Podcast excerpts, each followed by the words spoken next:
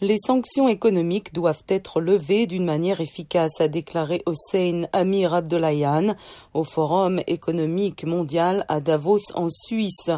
L'accord de 2015 est en suspens depuis le retrait en 2018 des États-Unis sous la présidence de Donald Trump. Les négociations qui ont repris sous la présidence de Joe Biden sont à l'arrêt depuis deux mois alors qu'un projet de texte semblait à portée de signature.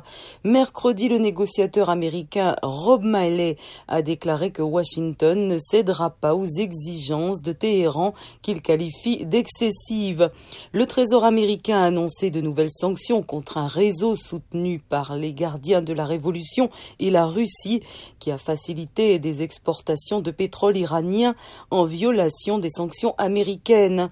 Le porte-parole de la diplomatie iranienne, Saïd Khatibzadeh, les a qualifiés de poursuite de la même politique adoptée par Trump et a déclaré que Téhéran se réservait le droit de réagir contre ces mesures en accord avec les principes du droit international.